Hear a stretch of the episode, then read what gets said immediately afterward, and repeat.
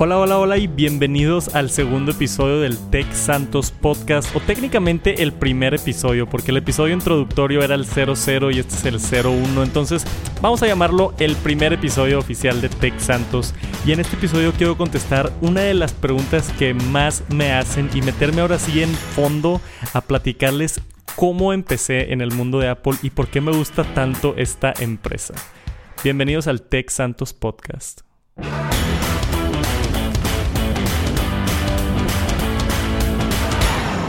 Bueno, y quiero empezar primero que nada, antes de platicar la historia de cómo me enamoré de la empresa de Apple.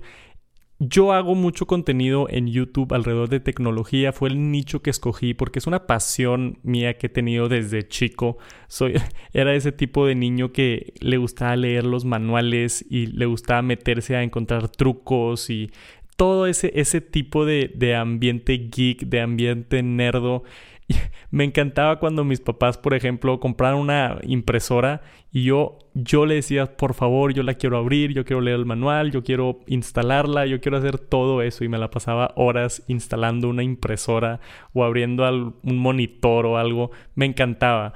Cuando decidí empezar a hacer este canal de YouTube de tecnología hace un poquito menos de dos años, decidí que iba a hablar de lo que más me gusta. Pues por eso haces un canal de YouTube, para hablar de lo, de lo que te interesa, de lo que te consideras, entre comillas, experto por tener tanto conocimiento sobre ese tema. Y para mí el tema principal era, era Apple, porque es lo que más me gusta. Y yo creo que mi obsesión con Apple o mi amor por Apple, por así decirlo, empezó desde muy chico tuve la fortuna de ir a un colegio donde en la sala de computadoras tenían un par de Macintosh de las que tenían el fondo azul transparente. No me acuerdo del modelo, creo que era el G4. No estoy seguro, pero ya saben de cuál estoy hablando, la típica iMac al principios de los 2000, 2002, 2004, era esta iMac con, con el fondo azul transparente o había unas verdes transparentes o naranja transparente en la parte de atrás.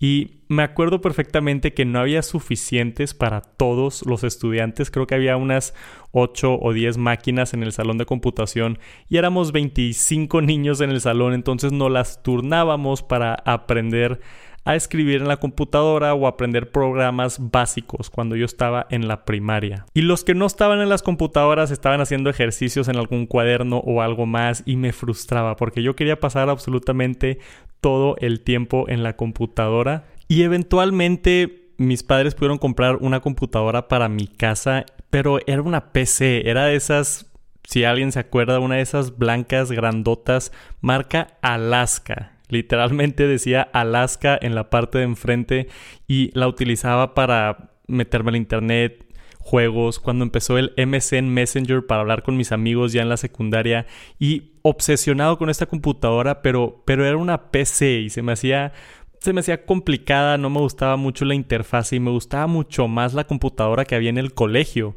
que ahora reaccionando y recordando estos momentos, creo que no sabía la diferencia entre Mac o PC, simplemente sabía que la computadora del colegio me gustaba más. Y ahora que lo pienso más a fondo, se me hace una estrategia increíble que Apple se meta a los sectores educativos porque a mí me gancharon básicamente en el colegio con una Mac porque el colegio donde yo atendí había computadoras Mac, no había PCs. Y ese tipo de marketing en el segmento educativo lo sigue haciendo Apple hasta la fecha con descuentos para estudiantes o enganchando niños desde que son pequeños y están utilizando un iPad, crecen y ahora todas sus vidas les va a gustar Apple, les va a gustar la interfase, les va a gustar todo el ecosistema y eso está brutal, pero bueno, yo creo que puedo hablar del marketing increíble de Apple en otro episodio. Pero fuera de que me enganché un poco con Apple desde la primaria, aunque no me esté dando cuenta, Eventualmente recuerdo cuando salieron los iPods, yo ya estaba bastante interesado en la tecnología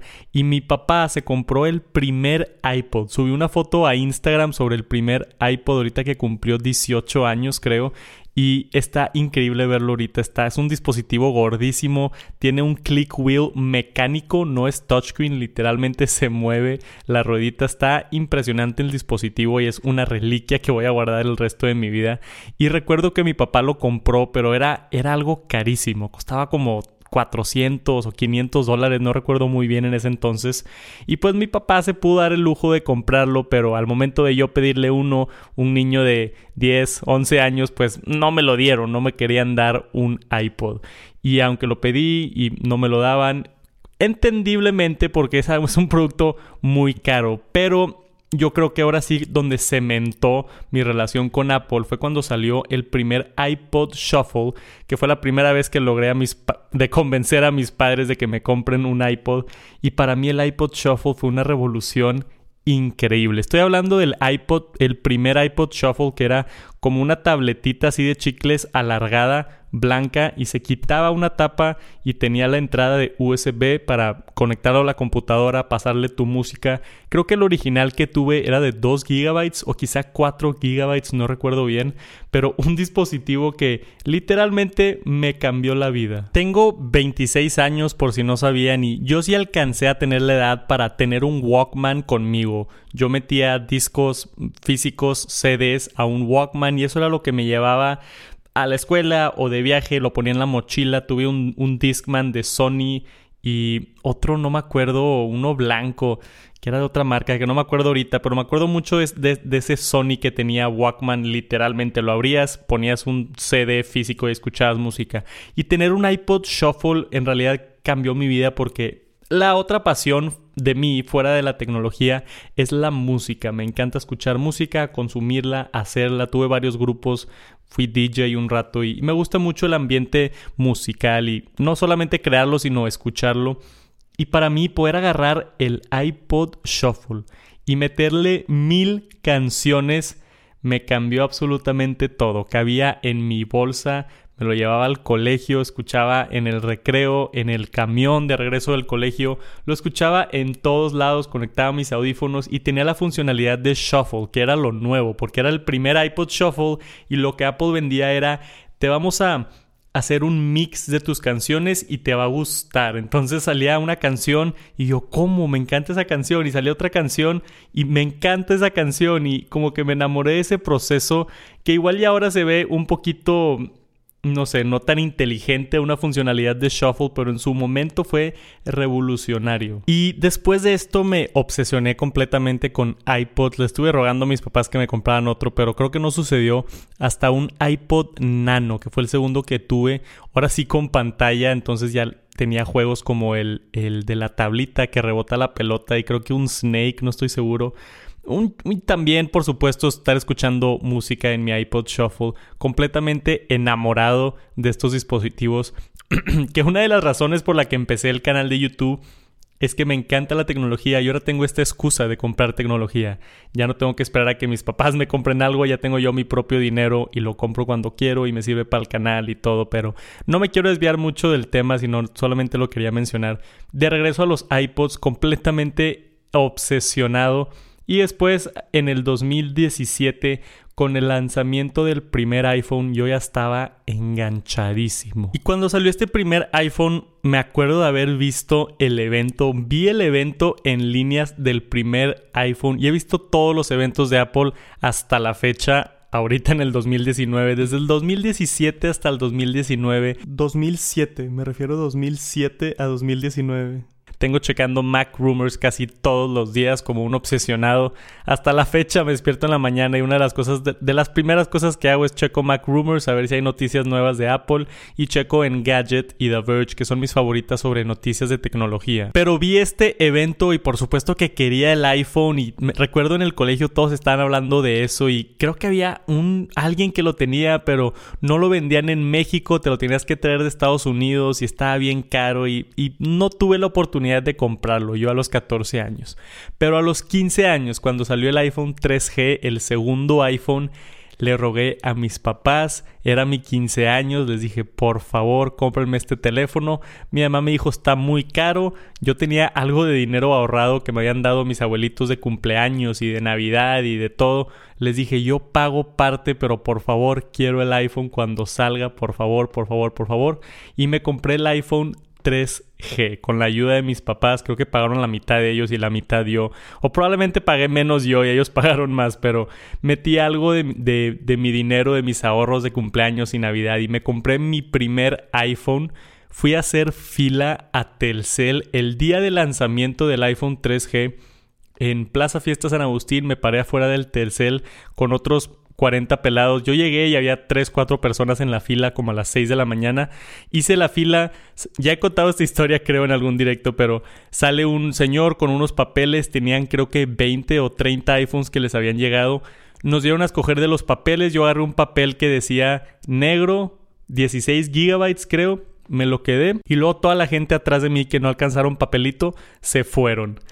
Entré, compré el iPhone, mi primer iPhone, el iPhone 3G, y de ahí en adelante ya estaba yo completamente sumergido en el mundo de Apple buscando las apps, buscando trucos, haciendo jailbreaks, absolutamente obsesionado con este dispositivo. Desafortunadamente, y no es broma, dos meses después de tener mi iPhone nuevo 3G que le rogué a mis papás, estaba en una fiesta de 15 años, se me cayó de la bolsa del saco, porque según yo me creía muy muy con el iPhone en mi bolsa del, del, saco del traje, se me cayó, me di cuenta dos minutos después y no lo encontré se lo habían robado. Escuché un rumor que lo tenía una persona y fui y me acerqué con esta persona y la empujé. Creo que es la única vez que he agredido a alguien físicamente en mi vida. La empujé y le dije, dame mi iPhone. Me dijeron que tú lo tienes. Se sordió, yo no lo tengo. Hasta lo chequé, me acuerdo que le chequé las bolsas y todo. No lo tenía, creo que se lo dio un amigo o algo. Se lo robaron. Completamente se lo robaron. Salí de la fiesta llorando, le marqué a mi mamá. Yo llorando a los 15 años le marqué a mi mamá y le dije, me acaban de robar el iPhone. El iPhone que costó tanto dinero, que le metí todos mis ahorros y que me ayudaste a comprar, me lo robaron. Bueno, técnicamente lo perdí y después de un par de minutos me lo robaron. Si tengo algo la culpa yo, porque se me cayó el dispositivo al piso, pero sí, me lo robaron y creo que hasta ahorita por, por más first world problem que suene, es, es, de los traumas más grandes que he tenido en mi vida. Y desde ese entonces nunca he perdido un teléfono, nunca he perdido una cartera. Siempre soy esa persona, igual y algunos de ustedes se identifican conmigo. Doy tres pasos caminando en la calle o algún lugar público y con las manos toco mis bolsillos, nada más para checar si tengo las llaves del carro, la cartera y el teléfono. Llaves del carro, cartera, teléfono. Cada 5 o 10 minutos ya lo hago inconsciente y lo checo en mis bolsas para asegurarme de que lo tengo. Y si me pasa donde no siento algo, me doy la vuelta y me doy cuenta inmediatamente que dejé algo en la mesa o que dejé el teléfono en algún lugar. Así de precavido soy después de esa situación que tuve con el iPhone 3G. Y después por mucho tiempo no tuve un iPhone y claro que estaba enojadísimo y triste y todo. Y creo que fue en el lanzamiento del iPhone 3G S cuando no me acuerdo si fue un tío o mi hermano grande, no me acuerdo quién, me pasaron su primer iPhone. Entonces, irónicamente, mi segundo iPhone fue el primer iPhone, el que por atrás está dividido en aluminio y la parte de abajo negra, el primer iPhone. Y ese primer iPhone lo tuve conmigo como mi daily driver, mi teléfono que usaba al diario como un año, yo creo, más de un año, quizá un año y medio o incluso hasta dos años. Lo tuve muchísimo tiempo. Ese, ese primer iPhone lo usé más que el iPhone 3G que sí era mío. Y luego por ahí hubo una época que tuve la oportunidad de tener un iPod Touch. No recuerdo si era la primera, segunda o tercera, o tercera generación. No recuerdo bien, pero tuve un iPod Touch a la par con un BlackBerry cuando usar BlackBerrys estaban de moda y todos en el colegio y todos mis amigos tenían BlackBerry. Pero después de esa e-, etapa utilizaba, aunque tenía el BlackBerry, utilizaba mucho mi iPod Touch. Era mi dispositivo diario, me lo llevaba todos los días. Ahí escuchaba música, ahí veía videos, ahí me metía al internet, jugaba juegos, por supuesto. Todos los primeros juegos del, del, iPod Touch tan increíbles. Tengo muchas memorias con, con ese iPod Touch también. Le tengo mucho cariño. Pero yo seguía viendo las noticias de Apple y vi que salió el iPhone 4 y el iPhone 4S y se veían increíbles. Y no tuve, no tuve ni uno de esos dispositivos que me hubiera encantado haber tenido, pero no se dio la oportunidad o, no tenía el dinero o mis papás no podían o cuando estás joven no, siempre se dan las cosas y yo soñaba con tener estos dispositivos y que yo haya comprado fue el segundo iPhone, el 3G, y no volví a comprar un iPhone que fuera mío, que no me haya pasado alguien más, hasta el iPhone 5 y fue exactamente el mismo proceso. Vi el lanzamiento, me enamoré, le rogué a mis papás, pagué la mitad yo otra vez y literalmente fui otra vez al Telcel de Plaza Fiesta San Agustín a hacer fila el día de lanzamiento y creo que tenían el mismo sistema de los papelitos o no recuerdo bien cómo estuvo, pero fui de los primeros en llegar a la fila a comprar el iPhone 5 y en ese entonces no era como hoy en día que simplemente lo pides por internet o llega al iShop o al Mac Store donde sea que de México alguna distribuidora o en bueno yo soy de Monterrey no hay ni una tienda oficial de Apple pero sé que en el en la Ciudad de México en el DF ya hay tiendas de Apple ya hay dos tiendas de Apple pero aquí tenías que ir a Telcel y, era un rollo, tenías que renovar el plan y te lo tenían que cambiar y, y, como la línea estaba a nombre de mi mamá, tenía que ir mi mamá y un rollo siempre era y le rogaba a mis papás para, para poder hacerlo. Y ese iPhone 5 fue técnicamente el segundo iPhone que compré. Y para este tiempo ya, ya estaba completamente sumergido. Alrededor de esta época, un poquito antes, también tuve mi primera MacBook Pro. Era la MacBook Pro del 2000 11 fue la primera MacBook Pro que tuve. Una MacBook Pro. Si el iPhone 5 salió en el 2012, esa MacBook Pro creo que fue más o menos a la misma época. No la compré justo en lanzamiento, sino fue después. Convencí a mis papás que la necesitaba para la escuela y que me iba a ayudar mucho. Y fue el, modelo básico, la MacBook Pro de 13 pulgadas, la más barata. En ese entonces costaba como mil dólares, creo. Igual en mil cien dólares, si no recuerdo mal. Sobre mi primera MacBook Pro, recuerdo que aprovechamos el descuento de estudiantes de regreso a ese marketing de Apple genio de engancharte desde chico. Hicimos lo, de, lo del descuento de estudiante, lo compramos en Exa, me recuerdo bien, aquí en Monterrey había un, no sé si todavía existe, había una tienda que se llamaba Exa y disfruté un chorro. Todavía tengo esa laptop. Ah, creo que varias cosas, casi toda mi carrera, si lo podemos llamar así, de música, fue en esa laptop. La tuve desde el 2011 hasta el 2016. Cinco años con esa laptop, utilizándola casi todos los días, a la par con mi iPhone 5 y luego fue el iPhone 6S. Y para este momento ya estaba completamente sumergido.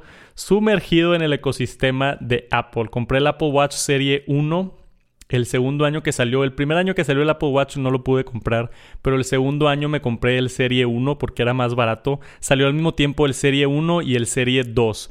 Y el Serie 2 estaba un poquito muy caro y decidirme por el Serie 1 pero ya tenía Apple Watch, ya tenía mi iPhone, ya tenía la MacBook Pro, ya estaba completamente sumergido en el ecosistema de Apple y aún así seguía obsesionado con las noticias. Veía Mac Rumors todos los días, lo sigo haciendo, no digo por qué lo hacía, sino lo sigo haciendo. Veía Mac Rumors todos los días y a pesar de tener ya todo Apple y haberme tardado tanto tiempo en entrar al ecosistema, por diferentes circunstancias, las historias de diferentes personas son no sé, yo, yo sí tuve ciertos privilegios gracias a, mis papás y lo agradezco muchísimo. No así al grado de te podemos comprar lo que quieras, sino un iPhone cada 3, 4 años ya era un lujo. Después en el 2016 necesitaba un cambio de computadora para la universidad y ya estaba bien metido en la música y mi laptop, mi MacBook Pro del 2011 ya, ya no las estaba dando. Le cambié el RAM, lo cambié de 4 a 8 y me duró otro año, pero ya necesitaba un cambio de laptop.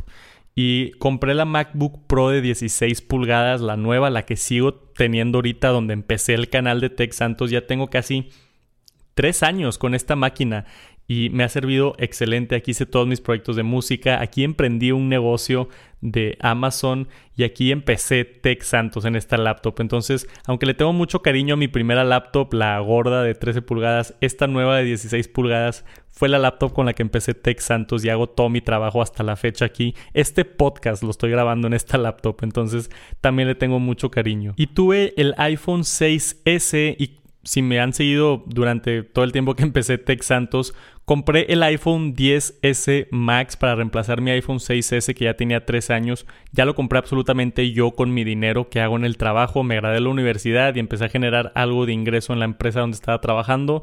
Y decidí apostarle todo a, YouTube, me compré la cámara, la Sony A7R3 que me costó un chorro de dinero y me compré el nuevo iPhone porque me iba a servir para no solamente para grabar videos, sino para hacer el unboxing y la reseña y las comparativas del canal. Compré el iPhone 10S Max y pues este año ya compré el 11 Pro y creo que me acabo de dar el lujo y lo acabo de lograr. Voy a comprar el iPhone nuevo todos los años de que hasta que me muera, yo creo, a menos de que pase algo con Apple, porque me permití estar en esta situación y, y era parte de mi sueño trabajar en algo relacionado con esto para permitirme o tener una excusa de comprar los iPhones nuevos todos los años, los Apple Watch nuevos todos los años. Computadoras nuevas todos los años sí se me hace una exageración. Yo creo que la computadora cada 3, 4 años está perfecto, pero ya estoy en esa posición y no saben lo, feliz que estoy. Pero bueno, eso fue algo de mi historia, mi relación, por así decirlo, con Apple y, y esta marca. Pero para hablarles un poquito antes de acabar sobre por qué me gusta tanto Primero que nada es la estética. Yo creo que, que sí caigo por, por el diseño minimalista, todo aluminio, todo blanco, todo perfecto. Me acuerdo yo que tuve un breve tiempo una laptop Windows que viene con las, todavía creo que a la fecha vienen con, con las calcomanías pegadas de i3 y calcamonía pegada de RAM y Nvidia y yo, ¿Por qué abre la computadora y el producto físicamente tiene estas calcomanías que las quitas y se queda pegado? Y me encantaba que Apple estaba todo limpio, todo perfecto, todo se siente estable. Me, encanta la estética, el minimalismo que te da un iPhone o un iPad Pro o el Apple Watch. Es, es simple, sencillo y funciona y es lo que me encanta de Apple. Y otra cosa que me encanta es el ecosistema que pronto espero de cuando estén escuchando este podcast solo falte una semana o puede que ya esté en el canal de YouTube, pero voy a sacar un video que les voy adelantando el nombre, se va a llamar La magia del ecosistema de Apple, 20 o 25 razones o trucos para el ecosistema de Apple. No, no sé bien cómo todavía, pero el principio se va a llamar la magia del ecosistema de Apple. Y lo que puedes hacer, que simplemente hacer con mi iPhone al HomePod y empieza a sonar la música. Me entra una llamada en mi iPhone que se está cargando al lado de mi cama y la puedo contestar en mi MacBook Pro. Ese tipo de conectividad entre mis dispositivos me encanta y es algo que solamente Apple ofrece.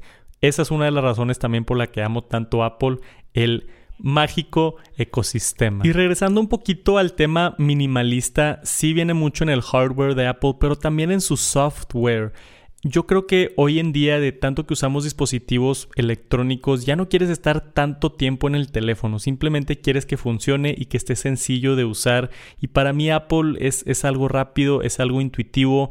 No, me, me acuerdo que quedé traumado, no sé si lo vieron, pero hice un video del Alcatel 3 tuve la oportunidad, Alcatel me, regaló el teléfono, es un teléfono económico Android, lo utilicé por una semana y para mi sorpresa los menús estaban bien complicados y, y, no nada más eso, sino en el dispositivo. Sigo traumado hasta la fecha. Yo no sabía que Android hacía esto. En el dispositivo, en la sección donde están las aplicaciones, salían anuncios. Había un recuadro y me salían anuncios de Domino's Pizza en el teléfono, en el home screen del teléfono. Y para mí ese tipo de, saturación dentro de tu sistema operativo se me hace horrible. Y, sé que eso es algo que Apple nunca haría y aprecio mucho el minimalismo no, no solo en el exterior sino también en el software. Es fácil es sencillo. Ahora desde que implementaron iOS 11 creo o 12 los textos de los títulos son grandes todo se ve parecido. La aplicación de música se ve muy parecida a la aplicación de TV es una experiencia continua y fluida y, me encanta el sistema operativo de Apple también. Y otra razón y ya parece que hasta tengo acciones en Apple con tantas cosas buenas que estoy diciendo de ellos. Igual debería de comprar acciones en Apple, han subido mucho recientemente. Pero otra de las razones es su enfoque en el medio ambiente, también creo que es algo que mencionar. Lo hicieron antes que muchos, usando materiales reciclados. La nueva MacBook Air ya está hecho completamente de aluminio reciclado y me gusta respaldar ese tipo de empresas que tienen conciencia sobre el ambiente. Y más importante que eso, la seguridad.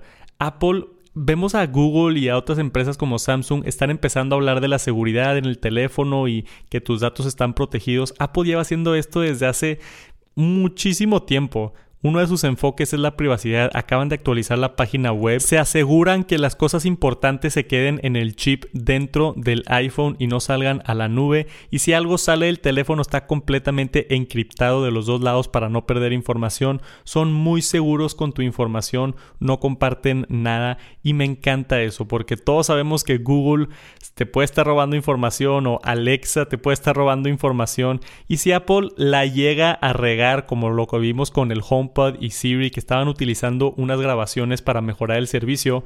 Que eh, digo, Apple es una empresa, la sigue regando y hay que culparlos cuando tienen la culpa. Soy fanboy, pero no tanto. En esa instancia Apple sí la regó y me gusta que es una empresa que acepta sus errores ok, sí, la regué, no debería haber hecho eso, aquí está la solución. Y ahora nos dan la solución, ya puedes deshabilitar la opción de mandar esos recados de Siri al centro de control de calidad. Entonces, su enfoque en seguridad y su manera en la que aceptan sus errores también con lo de la batería o cuando se dobló el iPhone, todas las controversias que ha tenido Apple y por ser una de las empresas más grandes del mundo a la gente les gusta criticarlos, pero todas esas han tenido respuestas.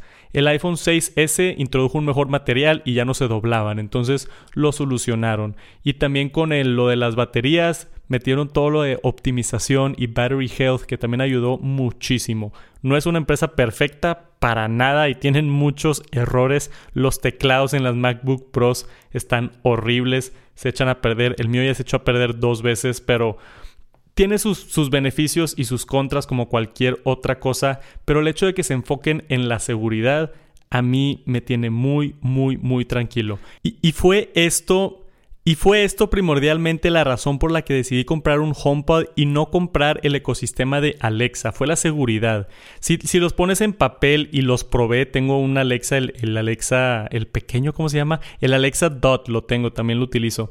Pero solamente lo compré para probarlo y compararlo decidí entrar en el ecosistema de Apple porque ellos son bien cuidadosos con la seguridad. Si agregas una cámara, tiene que ser una cámara certificada con Apple que ellos checaron que tiene todas las necesidades de, para cubrir la seguridad y todo. Sí está un poco tedioso y sí está un poquito más caro porque tiene que estar certificado por Apple y cuesta tantito más, pero tienes la seguridad de que el dispositivo de tu casa, las luces de tu casa, las cámaras de seguridad de tu casa están respaldados por una empresa que promete muchísima seguridad. Por eso no quise entrar en el ecosistema de Alexa porque han tenido muchos problemas que se filtra información y, y demás y me siento más seguro con Apple y yo creo que a pesar de que es un poquito más caro y sí tienes que comprar los accesorios que están que tienen la licencia de Apple y sí está un poquito tedioso a veces prefiero de tener esa paz de que tengo la empresa que se enfoca más en seguridad y que hace un buen trabajo con la seguridad, especialmente con dispositivos de casa inteligente. Y la última razón por la que me encanta Apple, quizá no sea la última, pero igual es la última que voy a mencionar ahorita, me encanta su enfoque con la creatividad. Yo utilizo Final Cut Pro para editar todos mis videos, que es exclusivo de la Mac y de Apple. Yo utilizo Logic Pro para grabar este podcast y cuando hacía música, todavía de repente hago música, utilizo Logic Pro, que es exclusivo de Apple. Entonces hacen programas muy buenos para profesionales en ramos creativos. Y yo desde chico he, he querido entrar en ese ramo creativo toda mi carrera haciendo producción musical. Estuve utilizando aplicaciones de Apple y el ecosistema sistema de Apple. Y ahora con esto de editar videos, me encanta, me encanta Final Cut Pro. Probé Premiere Pro, el, software de Adobe, y no me gustó. Entiendo que igual y tiene algunas funcionalidades que no tiene Apple, pero me encanta, está cómodo, funciona fácil y tienen ese enfoque también en aplicaciones del ramo creativo. Y por supuesto que tiene sus contras. Eh, por ejemplo, Excel en la Mac es, es, una basura. No, no funciona al mismo grado que Excel en una PC. Y si usas ese tipo de aplicaciones, es mejor tener una Windows, francamente. Pero eh, Digo, todo tiene sus contras. Este episodio se trata de las razones por las que amo Apple. No voy a mencionar mucho del otro lado, pero nada más para que sepan que, hay cosas que son mejores en Windows, como Excel, por ejemplo. Dije que iba a ser la última que iba a mencionar de razones por las que amo Apple, pero hay otra que me acabo de acordar y es una importantísima que quiero mencionar. Me gusta que Apple tiene la valentía, y está extraña esa palabra, pero tiene la valentía de hacer cambios en el ramo tecnológico que afectan todo, no escuchan a sus consumidores en ciertas cosas y para mí eso es algo bueno porque para poder avanzar y tener nuevas tecnologías y forzar al mercado a cambiarse, Apple tiene que hacer cambios. Estoy hablando de quitar el puerto de audífonos cuando nadie más lo había hecho y ahorita 3, 4 años después ya todos lo quitaron. Estoy hablando de, de cambiar a USB-C con sus laptops en el 2015 y todos estaban quejando por qué USB-C, por qué nadie tiene, que usar dongles, pero ahora todas tienen USB-C y todas quieren tener USB-C. Entonces Apple es pionero en ese tipo de cambios tecnológicos y me gusta.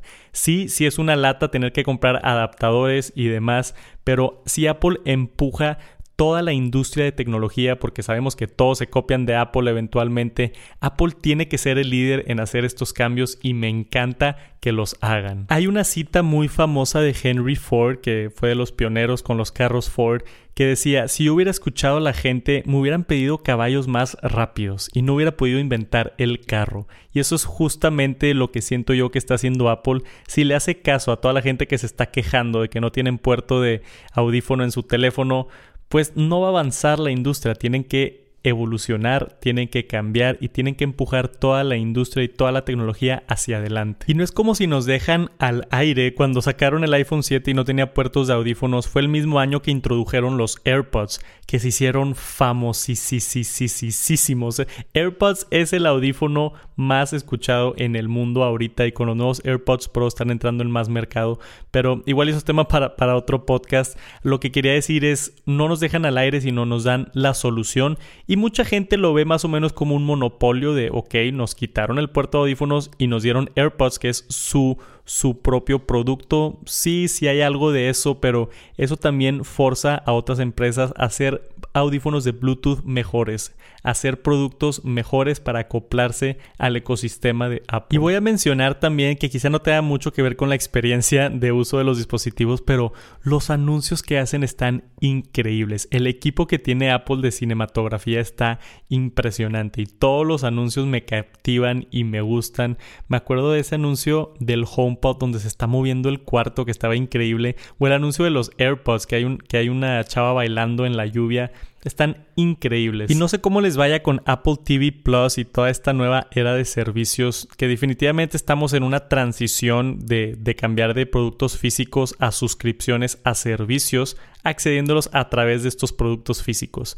Apple ya está vendiendo Apple Arcade como suscripción, está vendiendo Apple Music, por supuesto, y ahora esto de Apple TV Plus, también el servicio de Apple News. Entonces, estamos viendo un cambio, un ramo hacia servicios y Apple se está acoplando. Yo creo que esa es también una de las razones por las, por las que me gusta Apple. Se ha podido ver el futuro, ver el mercado y poder adaptarse Igual y un poquito tarde, como en el caso de Apple Music y Apple TV Plus, pues entraron un poquito tarde, pero cuando entran lo hacen bien, lo hacen bien pensado, con una muy buena estrategia y cómo le van a agregar valor al consumidor. Apple no fue el primero en hacer audífonos completamente inalámbricos, ya había muchos antes que los AirPods, pero Apple los perfeccionó y están increíbles y prefiero tener un producto perfecto a tener un producto que fue primero pero es peor. Y eso es todo por ahorita. Creo, creo que ya hablé suficiente de lo tanto que me gusta Apple, pero quería contarles así en un formato un poquito más largo mi historia, mi relación con Apple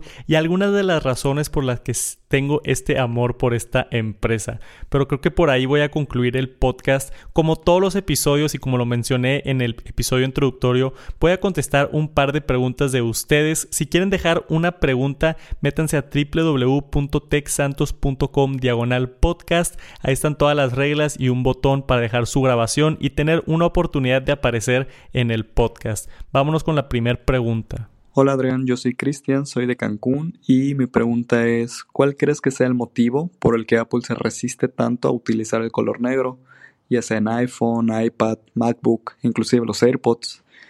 Yo creo que para los amantes del color negro como yo, los productos en color gris espacial son meramente un premio de consolación, cuando Apple bien podría estar explotando la elegancia que aportaría el color negro a sus productos. Hola Cristian, saludos a Cancún también. Muchas gracias por la pregunta. Muy interesante la pregunta y, queda muy bien con el episodio del día de hoy hablando sobre Apple. Mira, yo creo que Apple sí tiene algo de resistencia al color negro. No completamente, sí hemos visto un par de productos que son negros, negros. Algo como el Jet Black iPhone 7. Creo que fue la primera vez que yo vi un producto de Apple así negro completamente. También recientemente los accesorios de la Mac, de la iMac Pro, que ahora son negros, donde el mouse es, negro y el teclado es negro. Aún así es un gris bastante oscuro. Pero también hay, hay, productos bien curiosos como el iPhone 6S que les dicen gris espacial y está un gris demasiado claro. No, no, hasta ni gris espacial le pondría. Y yo creo que Apple tiene un chorro de grises espaciales, tonos desde más claros hasta más oscuros. Y estoy de acuerdo contigo que es como un premio de consolación porque no es ese negro que queremos, ese negro mate perfecto o negro bien, bien, bien oscuro. Y para responder la duda, yo creo que mucho de esto tiene que ver con branding por parte de Apple. Mucho de su estrategia de marketing es que la gente reconozca el producto que estás usando. Por eso el logotipo de la, de la Apple está al revés cuando tú la estás volteando a ver en una laptop, pero cuando la abres, la persona que te está viendo utilizar el producto ve la manzanita en el lado correcto. Entonces, al igual con los AirPods, yo creo que no, no, han, no han, introducido nuevos colores de los AirPods desafortunadamente porque es icónico. Ves a alguien en la calle con lo blanco en las orejas y dices, es Apple. Entonces, mucho tiene que ver con eso, la estética, el minimalismo que hablé en el episodio yo creo que va por ese camino de que Apple no quiere perder ese tipo de, branding, ese tipo de marca que ha impuesto, que casi casi ha patentado el color blanco. Muchos de sus accesorios y productos son blancos. Pero completamente de acuerdo contigo, quiero ver más productos negros por parte de Apple. Sí tenemos soluciones como ponerle skins o pintarlos, aunque cuesta mucho, pero yo creo que fuera del branding, esa es la razón más importante. Apple quiere mantener el color blanco por el branding y tiene miedo a, introducir el color negro porque no va como que con su marca y su estilo. Hola, soy Ever de la Ciudad de México. Muchas felicidades en este nuevo paso creando tu propio podcast. Ah, mi pregunta es si en el futuro tuvieras la oportunidad de promocionar algún producto o inclusive crear o innovar algún producto tecnológico, ¿cuál sería este, pero que no fuera de la familia de Apple? Hola Ever, saludos, gracias por, por la pregunta y por las felicitaciones. Estoy bien emocionado con esto, con esto del podcast y hay muchas preguntas por contestar todavía. Si quieren dejar su pregunta en texantos.com diagonal podcast, ahí se van acumulando y yo voy agarrando dos para, para contestar cada episodio. Pero para contestar la, la duda directamente, Ever, mira, si, si tuviera que promocionar cualquier producto que quiera en el mundo fuera de Apple, yo creo que, aunque está un poquito muy ahí afuera y, no creo que suceda, un carro Tesla para mí sería un sueño hecho realidad. Que, que Tesla me dé dinero Igual y no me lo regalen, pero que me presten un Tesla para hacer una reseña estaría increíble. Tuve la oportunidad de, manejar el Model X, pero había una persona ahí conmigo y, no me dejó meterme a todos los detallitos. Entonces, en cuanto a promocionar un producto de tecnología, yo creo que sería el Model X. Igual y para aterrizarlo un poquito más y no irme tan, tan allá otro producto que, le he tenido mucha curiosidad y no me ha dado la oportunidad de utilizarlo es algo como todos los teléfonos de, Xiaomi, el, el Mi Mix que es casi todo pantalla. Ese tipo de productos no los he probado y me gustaría probarlos. Se me hacen productos interesantes para compararlos con, con lo que está haciendo Apple. Sé que se copian mucho de Apple, acabamos de ver el nuevo reloj que está casi igualito al Apple Watch, pero me da curiosidad porque están a muy buenos precios y ver qué, tanta competencia le hacen a Apple. Y en cuanto a crear un producto, eh, la verdad no tengo, no tengo alguna pasión por crear un producto de tecnología. Soy más como fanático de los productos. Si, si haría algo, yo creo tengo el sueño de eventualmente poder hacer mis propias fundas del iPhone porque creo yo que puedo diseñar una muy buena funda para el iPhone porque no he encontrado la funda perfecta que tenga todo lo que me gusta de una funda. Eventualmente ya, ya con, con más dinero, igual y más adelante en un par de años con Tech Santos puedo sacar unas fundas que yo diseñe. Eso sería un producto que, que me interesaría hacer. Y eso es todo por este primer episodio del podcast. Muchísimas gracias por escucharlo. Neta, neta, neta. Muchas, muchas gracias. Y nos vemos pronto. Peace.